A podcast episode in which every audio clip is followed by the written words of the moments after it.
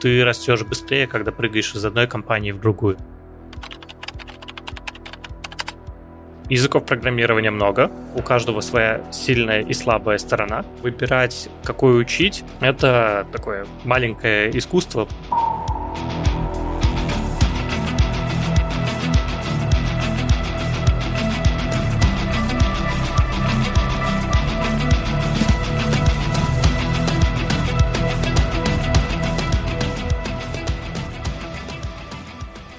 Друзья, привет! С вами подкаст проекта бесконечности. И у нас сегодня стандартный, я бы сказал, состав. Меня зовут Антон, и со мной второй ведущий Андрей с Израиля далекого. Привет. Всем привет, да.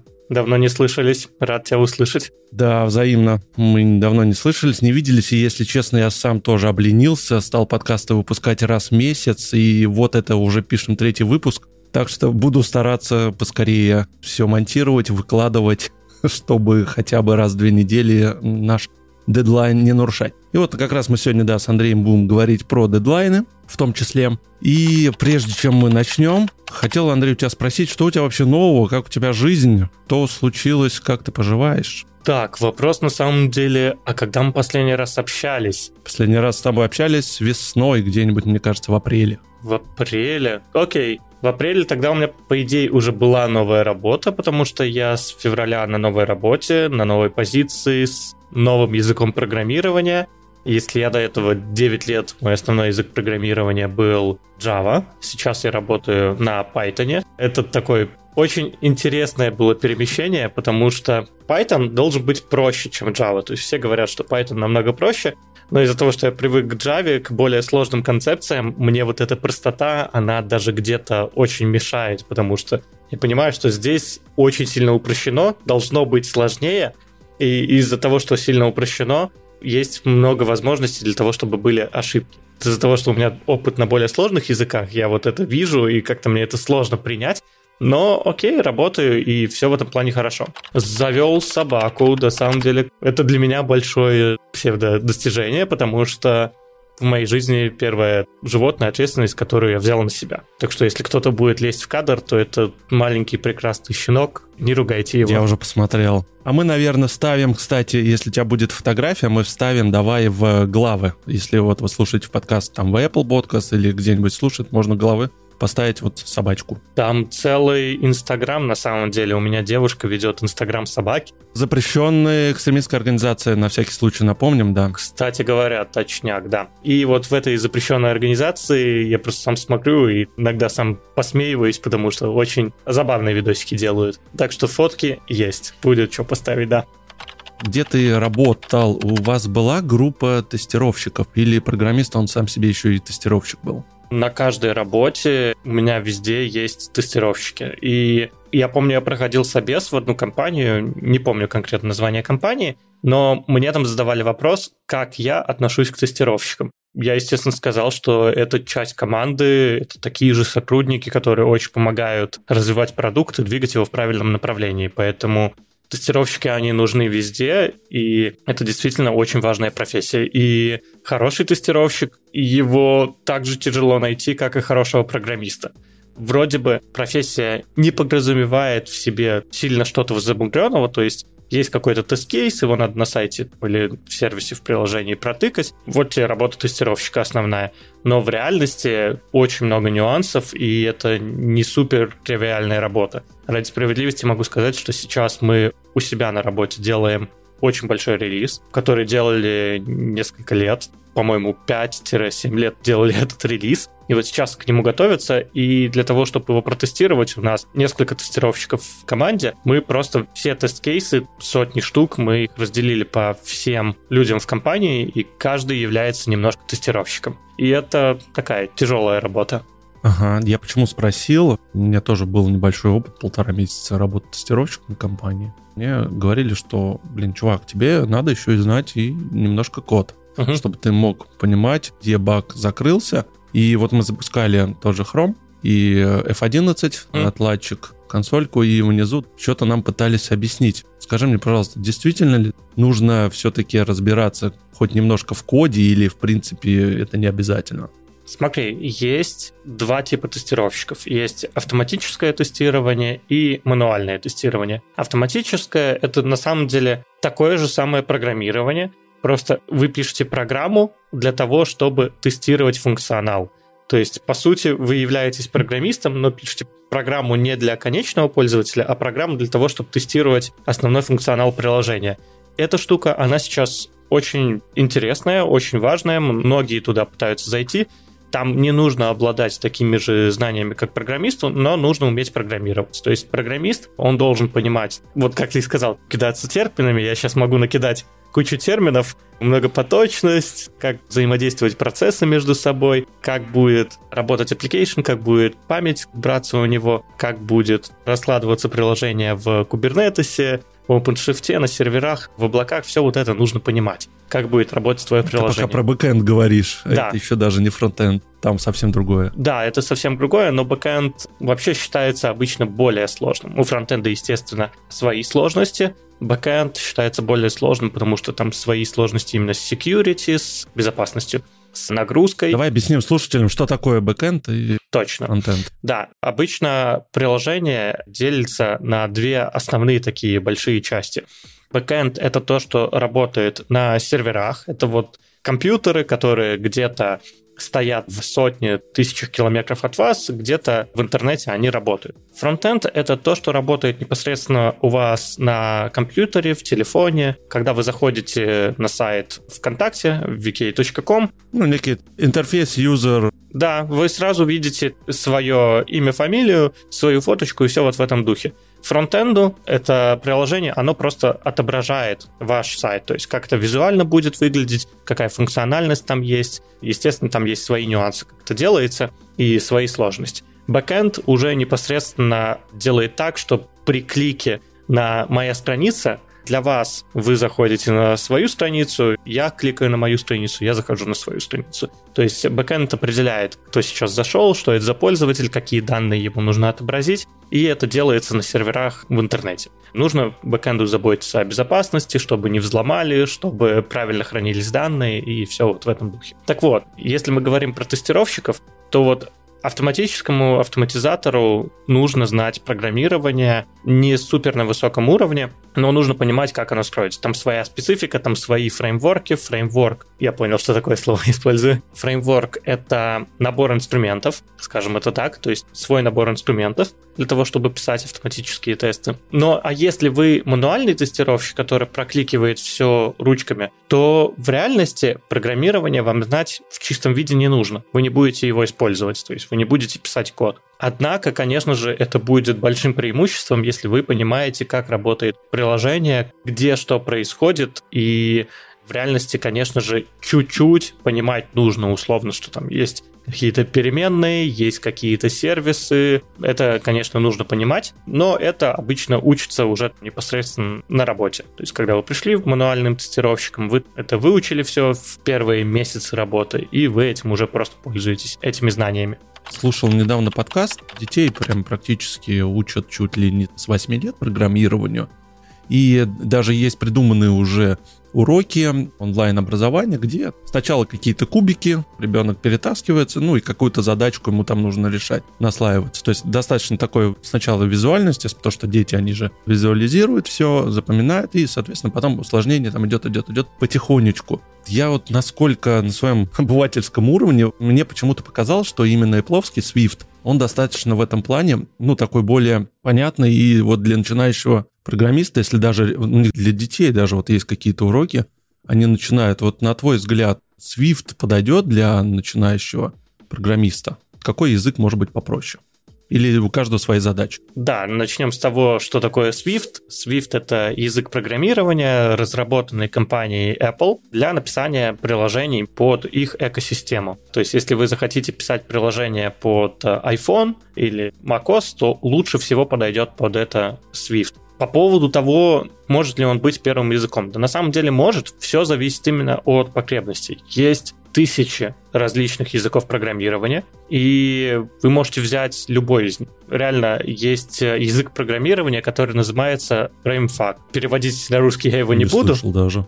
ну да, да, да. Но на, на самом деле это язык программирования, есть страничка в Википедии, можете зайти, посмотреть на него. Суть в том, что на нем, по идее, по факту, можно написать любую программу потому что он так называемый полный по Тьюрингу, это означает, что на нем можно написать любую программу. Но в реальности как бы никто не будет на нем писать, это будет такая условно шутка, но есть такая возможность. Так вот, языков программирования много, у каждого своя специфика.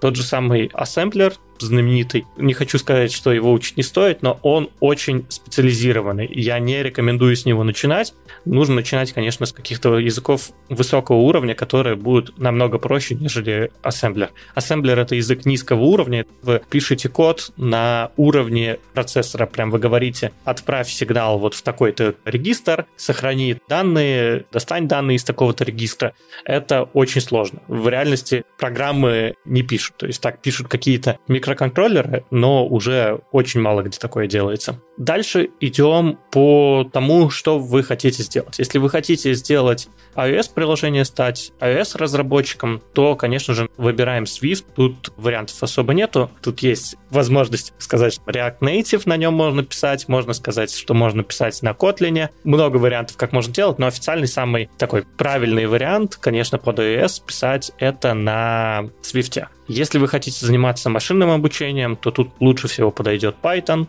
Если вы хотите заниматься фронтендом, по-любому будет JavaScript и различные его фреймворки. Если бэкенд, то это, скорее всего, Java, Python, Go. Поэтому языков очень много разных, и начинать можно вот с любых. Я бы советовал поискать картинки в интернете, которых очень много, как правильно выбрать язык программирования и там прям такие вопросики вам задаются. Вы хотите заниматься визуальной частью сайта, то есть дизайном или бэкэндом? Вы говорите, да, нет, хочу тем-тем. Вы хотите заниматься тем-тем. Хотите заниматься iOS-приложениями, вы говорите «да», и тогда предлагается Swift. Если говорите «нет, хочу под Android делать приложение», тогда он говорит вам «окей, тогда вам подойдет больше всего Kotlin, такой язык программирования». Языков программирования много, у каждого своя сильная и слабая сторона. Выбирать, какой учить, это такое маленькое искусство, потому что они все универсальны, каждый друг друга заменяет, но лучше, конечно, выбрать какой-то один, пока вы научитесь всему, что достаточно для того, чтобы пойти работать и уже идти на работу. Я часто вижу объявления, именно ищут iOS-разработчик, Android-разработчик, то есть под каждую платформу именно ищет конкретно отдельный человек. Частенько ли ты встречал, чтобы на Kotlin умели и на Swift, ну, чтобы такой универсальный разработчик мог под все платформы писать? Ну, я имею в виду там Android и iOS самые популярные. Смотри, если мы говорим про универсальные платформы, то сейчас очень часто пишут на специальных таких фреймворках, тулах, используют различные инструменты, которые подходят для написания кросс-платформенных приложений. То есть вы пишете один раз, и он работает и на Android, и на iPhone. Пример таких тулов, инструментов — это React Native, еще есть Flutter, который мне намного больше нравится, если честно, чем React Native. Есть Kotlin, который также позволяет сделать кроссплатформенные приложения. Поэтому да, часто на самом деле в небольших компаниях используют именно кроссплатформенные фреймворки, Потому что это тупо дешевле, да, даже чем разработчик искать и на ту, и на эту платформу. Да, это тупо дешевле, это часто проще поддерживать, и чаще всего достаточно функционала чтобы сделать какое-то приложение сразу и под iPhone, и под iOS. Я имею в виду, что вы можете сделать даже простое приложение, которое просто будет открывать вот этот сайт, и вот, по сути, ваше приложение, ваш application. То есть вам не нужно даже часто именно искать мобильных разработчиков, вы можете найти просто хорошего фронтендера, который сделает вам хороший сайт, который будет хорошо смотреться на мобильном телефоне, и просто обернуть это все в мобильное приложение, которое просто будет открывать этот сайт. И все, у вас есть мобильное приложение. Это тоже довольно популярный способ, как делать мобильные приложения. Вариантов много.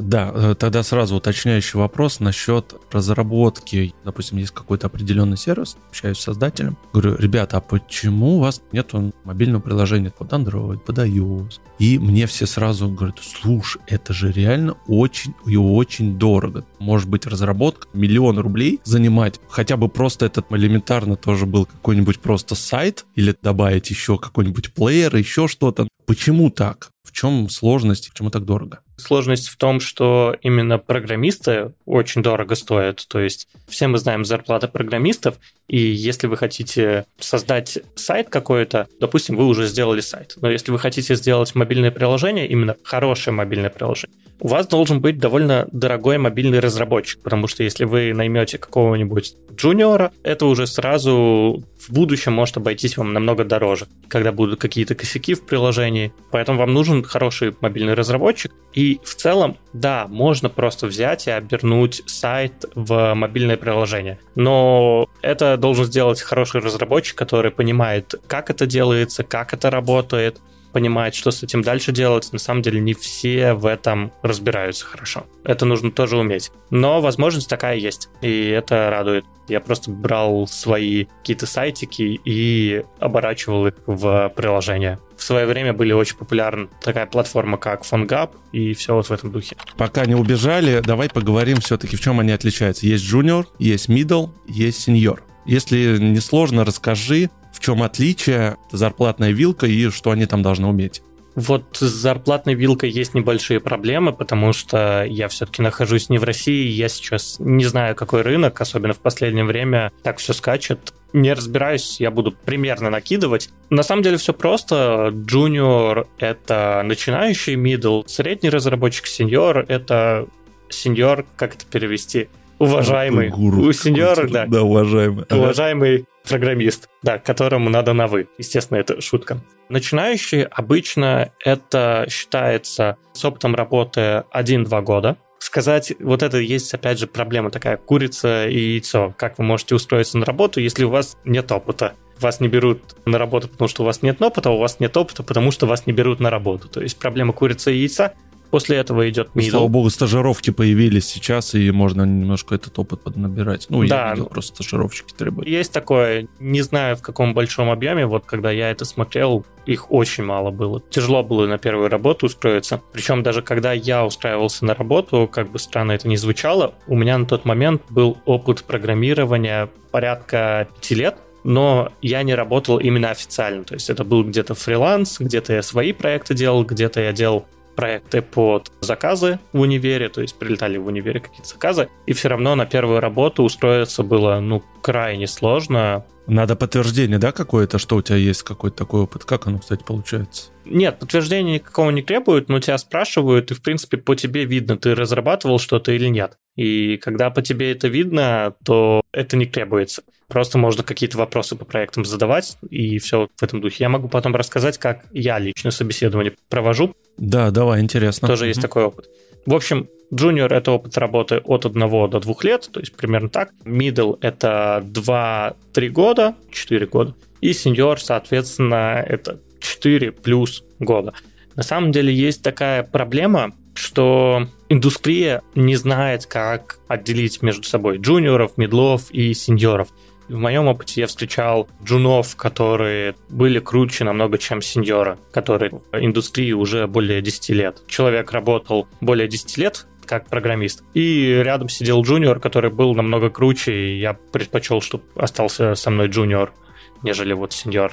Надо Я было плевал в потолок, наверное, большую часть времени. Нет, дело не в этом. Дело в том, что не получалось. Программирование — это довольно сложная профессия, и у него не очень хорошо получалось вот именно программировать. То есть это можно понять. Его продуктивность была намного ниже, чем у джуниора, который вот только пришел все изучает, все ему интересно, мотивация бешеная. Сеньор уже просто без мотивации сидит, какие-то задачи делает, пишет код, который не очень хорошо поддерживать. Код нужно не только написать, создать, но приложение нужно еще поддерживать и в будущем дорабатывать. Поэтому это тоже важная такая характеристика.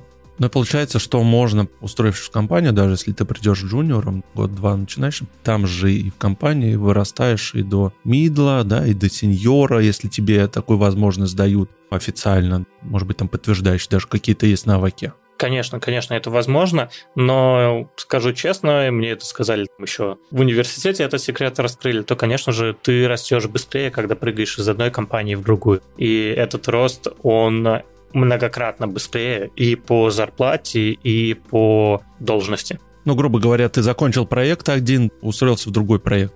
Вот там смотрит работодатель, слушай, чувак что-то прыгает каждые полгода одно uh-huh. место работы, другое, наверное, он ненадежный. Ну, то есть, ну, такая психология работает. А здесь, ну, как раз наоборот. Ты там устроился, проект, вот показал, я там сделал то-то, то-то, да, о, круто. Устроился в другую компанию. То есть это не задорно, да, считается, что ты путешествуешь из одной компании в другую. Да, это не считается супер плохо, но, конечно же, если ты каждый месяц прыгаешь, то это нехорошо. В среднем нормой считается 2-3 года. То есть, если ты раз в 2-3 года сменил компанию, то это, в принципе, нормально. Бывают разные ситуации, опять же, разные проекты, и наоборот, это даже иногда считается хорошо, что ты хочешь развиваться, что ты меняешь компанию, потому что ты хочешь развиваться, нет возможности развиваться в предыдущей компании, ты уходишь в новую. А почему вот по твоим наблюдениям обычно разработчик меняет место работы? Заработная плата не устраивает. Как ты сказал, нет возможности для роста, коллектив и так далее. Какие вот ты бы обзвучил факторы основные? На самом деле много разных, но окей, да, давай. Заработная плата, рост, потому что в одной компании намного сложнее расти, нежели пойти в другую и сразу позицию выше получить. У меня был опыт, я работал в EPAM, и у меня там была позиция senior software инженер вроде бы так она звучала. D3, Developer третий уровень. И мне хотели поднять позицию и предлагали сразу перепрыгнуть через несколько позиций, потому что очень хорошо поднялся на проекте. Я там был тем лидом, проект стал очень важный, и я там на уровне с SEO постоянно общался. Но проблема в том, что были внутренние правила, как делается поднятие. Если на стороне мне уже предлагали зарплату в два раза выше, сразу уже позиции тимлида слэш архитектор, то здесь я не мог так получить. Мне нужно было пройти множество-множество процессов, чтобы просто получить какое-то небольшое повышение мне не могли предложить зарплату, которую предлагали на стороне. Были варианты, как перепрыгнуть сразу через несколько позиций, но это на уровне CTO решалось и на уровне менеджеров по Беларуси. Это проблема больших компаний. У них все это системно, и мне вот, соответственно, я спрашивал, как можно решить проблему.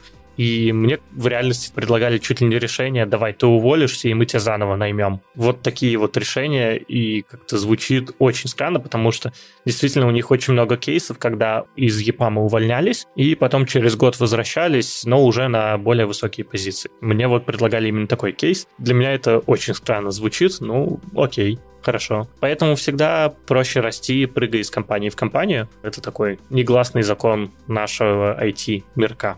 Так, окей, ну так, заработная плата, возможность роста, что еще? Может Скучно, быть, интересность, то есть, когда ты работаешь с одним и тем же проектом, ты, конечно же, хочешь куда-то развиваться, а ты делаешь одни и те же задачи. То есть кому-то, наоборот, такая стабильность больше нравится, кому-то нравятся больше какие-то новые челленджи, новые вызовы, новые задачи, новые интересные сферы, новые языки программирования. Многим действительно это нравится, особенно когда ты молодой, дерзкий, бодрый, то ты хочешь все подряд изучать, ты изучил одну технологию такой, ой, сейчас машинное обучение популярно, пойду в машинное обучение, пошел в машинное обучение. Ну вот, как у меня, пример, вот я с Java занимался, вот сейчас занимаюсь занимаюсь машинным обучением немного. Слушай, такой вопрос. В компании, где ты работал, все-таки какая у тебя самая большая была команда именно разработки над каким-то конкретным продуктом? Сколько у вас там человек было? Это очень сложно сказать, потому что часто тяжело выбрать, что такое конкретный продукт, потому что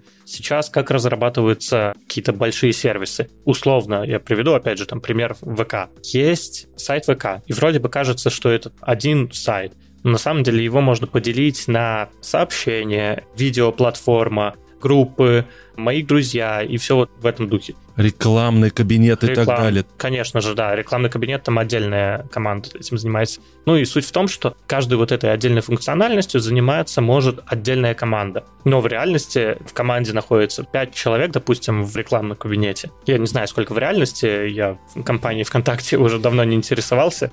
Каждая команда сообщения, 5 человек, личный кабинет, рекламный кабинет, еще 5 человек, мои друзья, еще 5 человек. И по сути, вот каждый делает свою полноценную функциональность, все они работают независимо друг от друга. Есть, конечно, какие-то зависимости, но они работают именно в своем имбирке. И вот эти маленькие имбирки, они между собой потом объединяются в один большой продукт. Лично у меня, например, было в EPAM я там делал один из проектов, который называется Anywhere, и там получилась такая ситуация, что у меня было 6 команд, я сделал 6 команд у себя на проекте, и было 75 человек то есть в этих шести командах. Это довольно-таки много. У нас был очень бурный рост в коронавирус. Дело в том, что сложилась ситуация такая, что я делал продукт, был тем лидом на продукте по трудоустройству разработчиков на полную удаленку. И когда начался коронавирус, мы как раз-таки делаем тут удаленку, плюс от EPAM начинают отказываться заказчики,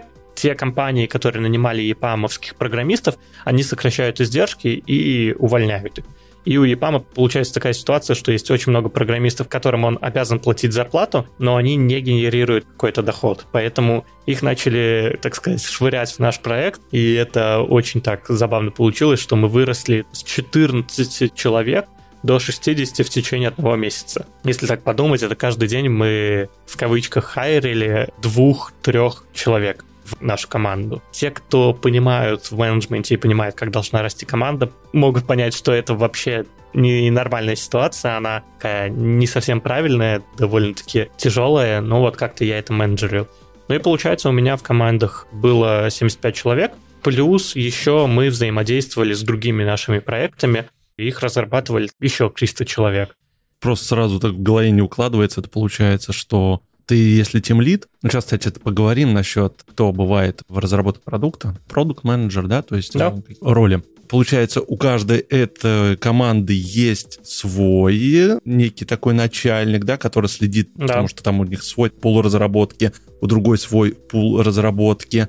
А ты как тем лид должен следить за всеми, успевают ли они в срок, как-то взаимодействовать, если что. Я так занял позицию архитектора, то есть продумывание взаимодействия между командами, продумывание взаимодействия, как внутри будут устроены взаимодействовать между собой вот различные сервисы, маленькие вот эти частички, которые пишут разные команды, как они между собой будут взаимодействовать. И могу сказать, что в то время, наверное, на протяжении трех месяцев я работал по 12 часов. Была очень печальная такая ситуация, что я долгое время, на протяжении пары месяцев, был тем лидом у своей команды. Ну, то есть я до этого был тем лидом у своей команды, и я постоянно с ними взаимодействовал. И я стал на позицию архитектора и остался еще тем лидом у своей команды. И проблема в том, что у меня не хватало времени, чтобы выполнять обязанности тем лида. То есть все-таки нужно было общаться с разработчиками и решать какие-то их проблемы, вопросы. У меня просто на это не хватало времени. Я просил всегда их сделать митинги, а у меня не было просто ни единого окна, чтобы митинг засунуть. То есть у меня были митинги с 8 утра до 8 вечера это средний день, бывало и больше, меньше. Не хватало времени ни программировать, ни самому что-то написать, ни что-то сделать. То есть параллельно у тебя идет митинг, а ты варишь себе пельмешки условные какие-то. Вот так это у меня было. Немножко подорвал себе нервы, потому что это очень нервно оказалось. Когда такой бурный рост, конечно, это все заменеджерить было не так просто, но вроде справился с этим.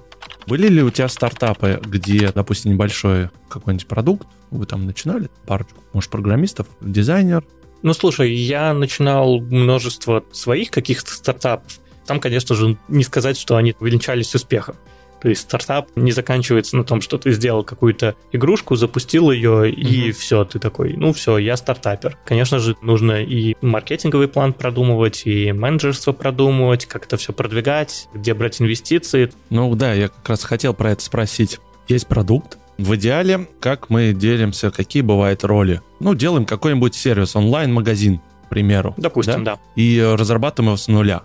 Не, ну смотри, нужно разделить вообще на то, про какие обязанности ты меня спрашиваешь. Если ты меня спрашиваешь про абсолютно Смотря, всю вообще компанию... все-все-все. Хорошо. Вот, допустим, мы стартап начинающий, да? Мгм. Нам нужны люди. С чего бы ты начал? Да, вот ты основатель. Хорошо, давай, смотри, на самом деле мы начнем, так сказать, маленького и по размеру роста. Можно сделать все и одному. Есть очень много различных игрушек, где один программист, он выпустил игру, запустил ее, и она взорвалась. Рынок, условный Flappy Birds. То есть Flappy Bird можно сделать за несколько дней. То есть, по-моему, насколько я помню, как раз разработчик говорил, что он ее сделал за несколько дней, если я не ошибаюсь. Ну, вот она выстрелила, он заработал на ней кучу денег, и все, почему тебе не стартап? Но более стандартная ситуация — это когда есть два человека, это вообще такая классика бизнеса, классика стартапов. Самый частый пример — это Apple, компания, когда два человека ее основали. Это Стив Джобс и Стив Возник. Естественно, там были еще другие ребята, но сейчас берем такие классические примеры. Не за кадром в основном, да. Да, да, да. Берем сейчас классические примеры. Стив Возник, он э, был разработчиком, он был инженером. Стив Джобс, он был уже таким маркетологом, менеджером, говорил, что мы делаем, как мы это делаем. Но, конечно же, если мы говорим вот уже еще больше народу добавить, то нужно разные отделы должны быть. Мы, на самом деле, сейчас меня вот тут пытаются привлечь в проект по блокчейну, и как раз-таки там есть SEO, CTO. SEO — это как менеджер основной компании, создатель. CTO — это технический директор, есть SFO, финансовый директор, есть маркетинг, директор по маркетингу. Такие из основных, наверное, все. Можно еще, конечно, сказать, условно, дизайнеры, но это, в принципе, уже под техническую часть попадает. Как технически это реализовывать, это тоже дизайна касается.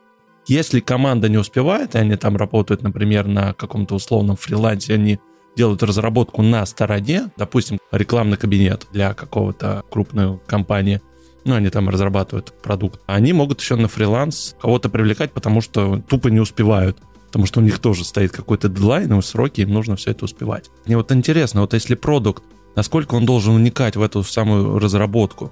Все индивидуально, и можно сказать, что тот же самый Стив Джобс, он вникал, прям говорил, что типа, ребята, переделывайте, добавьте вот то, добавьте вот то. Когда там выпустили первый iPod, показывают его Джобсу, Джобс взял, опустил его в аквариум с водой, и пошли пузырики. Он сказал, видите, пузырики, значит, там есть еще свободное место. Давайте уменьшайте. Он очень много вникал именно в разработку, мешал разработчикам, инженерам. Если посмотреть, как инженеры о Джобсе отзывались, то довольно-таки негативно. Не очень лестно. Да, потому mm-hmm. что все-таки овертаймили, очень много нервов на это тратили. Легко сказать, сделайте iPod меньше, а в реальности сделать это довольно сложно. Что касается Тим Кука, он больше такой менеджер, который умеет настраивать хорошо процессы. И опять же, там, когда при Джобсе еще Тим Кук показывал, как очень удачно он переносил в Китай производство, умел со всеми договариваться, и у него больше вот такой подход. Не то, чтобы пойти к разработчикам, а больше так настроить все процессы, чтобы правильно соптимизировать, сократить издержки, что, естественно, очень важно для такой крупной компании два абсолютно разных подхода, где один продукт овнер внедрялся и говорил, что типа все делаете неправильно, все здесь вот так, так, так, а в другом ребят, полная свобода, делайте как считаете нужным, потом уже посмотрим, как это можно будет презентовать. То есть это два разных подхода, и нельзя даже сказать, какой правильный. Я бы сказал, что более правильный, наверное, вот подход Тима Кука, когда у тебя есть понимание, общее назначение продукта, ты можешь, конечно, какие-то там фичи внедрять, но не приходите и не говорить, что все фигня, давай по новой. По идее, продукт овнер имеет на это право полное, владелец продукта, продукт овнер. Тут зависит уже действительно от индивидуальных качеств каждого человека. Давай поговорим про баги, про то, насколько ли целесообразно выпускать сырой продукт на рынок Здесь можно вспомнить примеры, когда, да, действительно, если у тебя какой-то стартап, ты запускаешь какой-то интернет-магазин, так как у тебя, ну, просто тупо нету сейчас финансов и возможности нанять тестировщиков, то, что им тоже нужно платить деньги, разработчик тоже не успевает, потому что ему надо пилить какой-то дополнительный функционал, фичи и так далее, и так далее. Тоже есть roadmap, так называемый, то есть дорожная карта продукта, и тоже не совсем верно. И вот они выпускают этот продукт на свет, люди, о, супер, да, там разрекламировалось, по сарафанному радио все это полетело, о, супер интересно, люди заходят, и тут начинается, так, ой, у меня тут ошибка, ой, кнопочку нажал, там зарегистрироваться не могу, или у меня на почту подтверждение, и, короче, куча багов начинает вылетать. Соответственно, у пользователей негатив, как правило, бывает хорошо, если сделать сообщить об ошибке кнопочку. Насколько ты считаешь правильным, что именно сами пользователи становятся некими такими бета-тестерами, или это нехорошо и все-таки нужно хотя бы минимальный, чтобы у тебя был отряд тестировщиков, чтобы они хотя бы такие вот серьезные баги пофиксили? Ну, давай так. Есть, так сказать, хотелочки, а есть реальные возможности, что ты можешь сделать. Понятное дело, мы все хотим, чтобы продукты были без багов, чтобы просто взяли, все сразу пользовались, сразу идеальный продукт на рынок выкатили, все положительные отзывы получили, и продукт только растет и растет. Но в реальности не всегда у нас есть деньги на это, не всегда есть возможность, иногда нужно сделать релиз прямо сейчас, и поэтому продукт иногда выходит с багами и с проблемами. Примеры, допустим, не будем далеко ходить, Киберпанк тот же самый сделали дату релиза, не успевали к ней реализовать и выпустили сырую игру, по сути. Геймдейв, да, очень хороший пример. Нет, геймдейв, кстати, прекрасный пример. Да, если конкретно с Киберпанком, то там вообще своя история. Если пошариться, то можно найти, как они нанимали тестировщиков из другой компании, которая в итоге продавала, условно, сеньоров, мы уже выяснили, что это за слово такое, то есть продавала сеньоров-тестировщиков, а в реальности у нее были джуны, которые полгода у нее работали, и, и все. Также мы можем вспомнить сейчас крайне популярный тот же самый чат GPT. Если вспомнишь, как он запускался, не сказать, что у него были баги, но у него были в итоге проблемы с нагрузкой. Они сами не ожидали, что будет такая большая нагрузка на них, и просто не выдержали такого потока. И в течение первых полгода, наверное, у них была ситуация, что они не могут обслуживать всех своих клиентов. Стоит не забывать о том, что продукты действительно разные. Ты можешь делать продукт для бизнеса, и когда ты его продаешь, и, допустим, это настолько критично, что, допустим, ты выпускаешь какой-то бухгалтерский продукт, или магазинное, что у тебя там, допустим, должна розница, и программа тебя там должна что-то правильно считать. И не дай бог, что-то ошибка, ну, именно сейчас то, что версию выпустили, она повлекла, допустим, простой, это ладно, а если еще и убытки сам предприниматель по твоей вине разработчика понес, это совсем другая история, и просто бывали прецеденты, когда в суд обращались люди, наказывали тестировщика за то, что он не уследил, пропустил этот баг. Соответственно, там потом по цепочечке идет разработчик, главный, кто был этого отдела. Компания потом э, возмещала ущерб, который понесла компания в связи с багом, который присутствовал в их продукте. Да, да, и такое бывает. Кстати, далеко не ходить, у нас как раз вот был прецедент. Это был 2018 год, насколько я помню, или 2017. И случилась некая история разработчик Штрих, то ли 18 декабря, у многих, у кого была там определенная версия прошивки, она просто выдавала ошибку и перестала печатать чек. Не помню, какая именно ошибка. Одно дело, да, там небольшой бизнес какой-нибудь, критично, а это были крупные ритейлы, пятерочка, магниты, то есть ну, это тысячи магазинов, они встали в один прекрасный момент понесли огромные убытки. Я не знаю, чем дело закончилось, но поговаривают, что таймбомбу разработчика, обидевшись, записал в эту прошивку, и она там сработала в определенный момент. Потом просто вручную все это срочно обновляли прошивку, фиксили, они-то выпустили быстро, но это были миллионные просто потери. Ну да. Недовольные разработчики, к сожалению, тоже есть, и вот когда именно вот эту тайм-бомбу делают, против этого никто не застрахован. То есть делать нормальное код-ревью, тогда окей. Но не всегда есть на это возможность. Что такое код-ревью? Это когда я написал какой-то код, чтобы добавить его к общему коду, который все остальное, то есть основной код, и я написал свою часть какую-то. Чтобы это добавить, я прошу нескольких людей, посмотри на мой код, изучи его, могу ли я его добавить, и ты получаешь approve, разрешение на то, чтобы добавить его в основную базу, и только после этого ты добавляешь. Это такой стандартный процесс, на самом деле, обычно во всех компаниях плюс-минус принятый. Он нужен для нескольких вещей. Во-первых, чтобы вот такие тайм-бомбы не заложить. Во-вторых, чтобы делиться знаниями. То есть, когда ты там что-то сделал, чтобы рассказать другому разработчику, что ты сделал, как сейчас работает вот этот проектик, ты делишься кодом, просишь его посмотреть. Это тоже довольно важная часть код-ревью, про которую многие забывают. Зачем оно нужно? Ну да, на самом деле можно будет как-то сделать выпуск более конкретный, как вообще выстраиваются рабочие процессы разработки, дизайна, продукта и так далее на каком-то конкретном, может быть, примере. Насколько все-таки важно, что человек гуманитарий или математик, чтобы он стал программистом, или это не зависит, и, в принципе, любой человек может стать программистом? Вот на твой взгляд. Любой человек может стать программистом. Все, конечно же, зависит от индивидуальных возможностей, и было бы огромное желание. Есть руки, голова на плечах, все, окей, программируй. Вопрос, насколько хорошим программистом стать ты можешь, это хороший вопрос. Не всегда люди могут стать гуманитарией даже до уровня джуниора дотянуться. Ну да, склад ума это абсолютно разное. Да, в реальности это действительно склад ума, он все-таки как-то влияет. Я просто не хочу делить людей на гуманитариев и технарей, как будто это реально есть. В целом влияет, но при супер большом желании, конечно, программистом может стать. Я думаю, что любой, но это потребует, конечно, у гуманитариев намного больше времени, условно 5 лет, чтобы до уровня джуниора технарь сможет достичь этого уровня за полгода. Гуманитарий будет 5 лет учиться. Вопрос, есть ли у него возможность 5 лет учиться на программиста, пытаться понять вот эти концепции, пытаться взаимосвязь вот эту построить у себя в голове. Это хороший вопрос, но научиться этому можно. Ну и наверняка какие-то есть же тесты, да, где определяется вообще твой склад ума и насколько ты можешь теми или иными задачами заниматься. Есть такие тесты, но это какое-то деление уже людей на гуманитариев, технарей.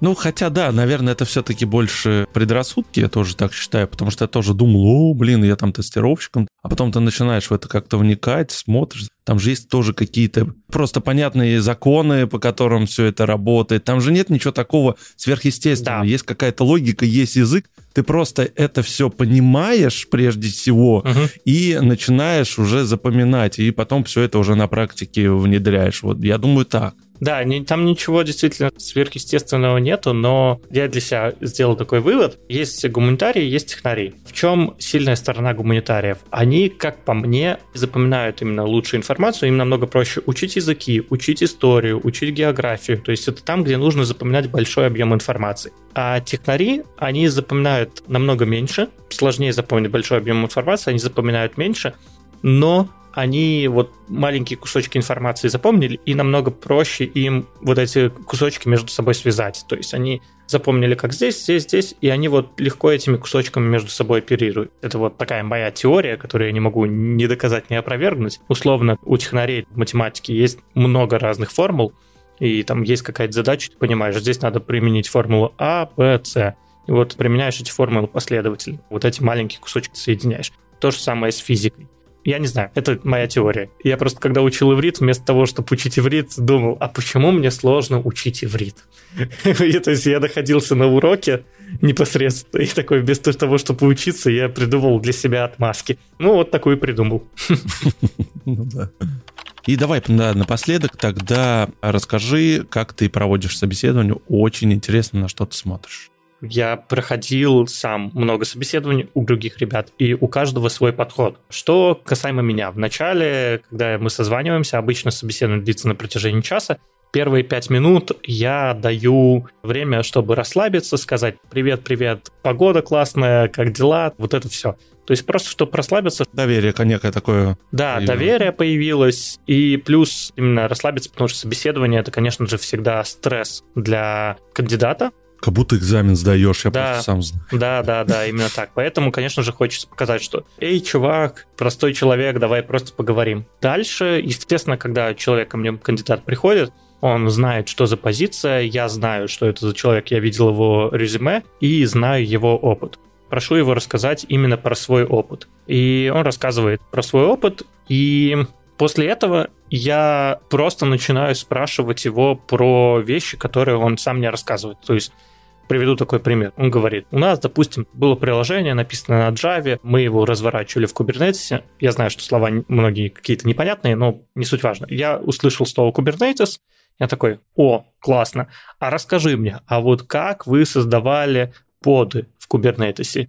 И я слушаю, он сам решил рассказать про Kubernetes, я начинаю у него выяснять, а насколько глубоко он знает вот этот Kubernetes. И поэтому мне кажется, что меня довольно сложно надурить по поводу опыта, потому что я вот именно слушаю, что человек сам рассказывает, я цепляюсь за какие-то вещи, которые сам знаю, как устроены, и начинаю копать вглубь, давай, а расскажи вот, насколько ты тут знаешь хорошо. И слушаю, что вот человек мне рассказывает. Но всегда иду от опыта кандидата и от того, что он сам непосредственно интересно мне рассказывает. Есть, так сказать, список вопросов для собеседования, если вы погуглите, список вопросов для собеседования на Java. Python, JavaScript. Есть просто эти списки, они на Хабре или еще где. Это где-то стандартные вопросы, которые, ну, задают в стандартных собеседованиях.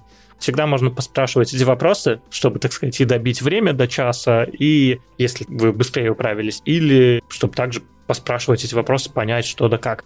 Эти вопросы для меня лично, они условно тривиальные. Все равно самое, что вот псевдо такое тупое, что эти вопросы в реальности часто ты используешь только на собеседовании. То есть какие-то вещи ты учишь чисто, чтобы собеседование пройти. Это очень глупо звучит, но вот так оно, к сожалению, устроено в нашей индустрии. Тут, опять же, кстати говоря, собеседования, они сильно зависят от региона, как бы странно это ни звучало. То есть, например, собеседования в Израиле, они очень сильно отличаются от собеседований в России. То, на что смотрят в Израиле, оно очень сильно отличается. Приведу пример. В России больше смотрят на какие-то технические вещи. То есть ты, тебе задают технические вопросы, ты на них отвечаешь. И ты ответил хорошо, окей, у тебя высокий балл. Ты ответил плохо, у тебя низкий балл, вероятность. Условно, сколько тебя возьмут, не возьмут, предложат работу или нет. Что касаемо Израиля, здесь смотрят, естественно, как ты по технической части отвечаешь, но, наверное, 60% здесь смотрят больше не на твои знания, не на то, как ты отвечаешь, а как ты впишешься в компанию и в команду. Израиль — это страна маленькая, компании и команды, они довольно маленькие. То есть я, например, сейчас работаю в компании, там 50 человек, условный стартап, и это считается уже довольно большой компанией для Израиля. Вот эта компания, 50 человек, это такая маленькая семья, в которой ты приходишь, все друг друга знают, все с друг другом хорошо общаются, никто не хочет никаких конфликтов, и никаких конфликтов нету. И здесь вот больше смотрят на вот эту составляющую, насколько хорошо ты впишешься именно в команду, в компанию. Коллектив, да, команду. Это для них намного более важно, нежели знаешь какие какие-то навыки или нет. Может быть, это даже где-то правильно, но навыки — это наживное. Всегда все можно выучить. И даже наоборот, часто не берут программиста, вот, допустим, ищут программиста и требуется знание Java, Kubernetes, Docker, Kafka, допустим, вот, вот эти четыре пункта. Неважно, что они сейчас значат. И, допустим, есть программист, который работал с Java, с Kubernetes, с Docker и с Kafka. В Беларуси, например, у меня был случай, когда не взяли такого программиста, и причина была то, что ему будет скучно. То есть он уже все это знает, и ему будет скучно. Там тоже смотрят, конечно, на как человек впишется в коллектив, но вот пришли к такому выводу. Да, кстати, и давай напоследок расскажи, что такое хардскиллы и софтскиллы, в чем отличие. Да, hard skill — это общая аббревиатура такая для технических каких-то скиллов, то есть Hard skill ом можно назвать умение программировать. Я знаю язык Java, это hard skill. Я знаю язык Python, это hard skill. Я знаю, как тестировать мануально, это hard skill. Soft skill — это умение коммуницировать с другими людьми. То есть, как ты общаешься, что ты не выходишь на конфликты, что ты коммуникабельный, к тебе можно всегда обратиться и не услышишь в ответ ругань какую-то. Софт-скиллы крайне важны в нашей профессии, и часто люди не понимают, насколько они важны. А проблема в том, что хард-скиллы еще понятно, как прокачать, а вот софт-скиллы довольно сложно прокачать. На Курсере есть несколько курсов по софт-скиллам, типа там курсы такие ненадежные, то есть довольно тяжело. Это все-таки софт-скиллы это то, чем ты сам живешь. Коммуницируешь больше. Коммуницируешь, да. да, это то, что уже в тебе зашито, то, что тяжело довольно-таки поменять. И это довольно важно, здесь на это смотрят намного больше. Ну да, потому что если, допустим, тебе дадут задание «нарисуй программиста», психологически некий такой портрет, и, как правило, рисует такого какого-то грустного человека, замкнутого, неразговорчивого, да. То есть такой человек весь в себе, мало коммуницирует с другими, и вот почему-то такая картина, она у меня уже на протяжении нескольких десятков лет. На самом деле нет, есть же позитивно классные чуваки, прекрасно умеют общаться. То есть это все, опять же, из вот этих всех мифов. Но просто раньше оно действительно, наверное, так и было, потому что это была очень сложная профессия, куда было нереально сложно войти, нереально высокий порог. Ни у кого не было компьютеров, чтобы стать программистом. Сейчас компьютер есть у всех, программистом стать довольно просто. Есть миллионы курсов. Я не говорю, что надо идти на курсы, отдельная тема. Есть множество курсов, после гарантируют трудоустройство и то, что ты станешь программистом. И из-за этого стало очень много программистов, и всех уже нельзя сгребсти под одну гребенку. А если брать географию, то где больше всего программистов? в Индии где-нибудь, в Китае? Я не знаю, если честно, надо проверять какую-то статистику. Я думаю, все-таки в развитых странах, в развивающих таких как Индия и Китай, окей, может быть больше программистов, потому что там людей больше.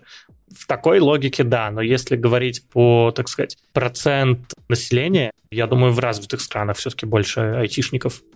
Кстати, а насчет английского, насколько он вообще востребован программистов? Неважно в какой стране. А как раз-таки важно, в какой стране. Если мы говорим про Россию, то английский не так востребованный. То есть, допустим, я бы сказал, что английский нужно знать, наверное, в компаниях, ну, процентах, наверное, в 20-30. 70-80% компаний английский не требуется. Если говорить про Израиль, то здесь английский обязательный почти в каждой компании, потому что страна маленькая, все продукты, которые делаются, они делаются на либо на Америку, либо на Европу. Все-таки международный язык. Да, да, да. Хотя я работаю сейчас в команде, которая занимается Data Science, машинным обучением. У нас все в команде русскоговорящие, то есть родились в странах СНГ и приехали сюда, и поэтому мы лично разговариваем на русском. Хотя, ну, на английском тоже часто созваниваться приходится и общаться. Вот такой вот у нас выпуск получился. Мы попытались немножечко описать профессию программиста, что она из себя представляет, попытались какие-то термины расшифровать. Если вам что-то было непонятно, тогда в следующем, может быть, выпуске делаем расшифровку. Мне, как человеку далекому от программирования, было предельно все понятно и очень даже интересно. Ставьте нам оценки в Apple Podcasts, в Казбоксе, в Яндексе. Музыка можно поставить лайк, такое сердечко. Там это просто подписка будет, да. Не забывайте, что у нас есть социальные сети ВКонтакте, где там пару прослушиваний бывает за выпуск. Нас можно слушать на всех платформах. В Телеграмчике мы есть, я там публикую периодически какие-то новости, исследования, у меня также есть свой личный блог, онлайн, тоже можно туда заходить. Я там, не относящийся к подкасту и технологии, освещаю, пишу, тоже можно подписываться. Друзья, еще, кстати, нас почта еще будет в описании. Если у вас есть какие-то мысли по выпускам, которые вы хотели бы услышать, тоже, кстати, напишите, пожалуйста. Мы, может быть, да, сделаем конкретно, допустим, вам интересна разработка определенного какого-нибудь продукта, про конкретно продукт. Мне кажется, это было бы тоже неплохо. Тоже пишите. Все, спасибо всем. Всем до встречи. Пока. Все, всем спасибо. До скорого. Пока-пока.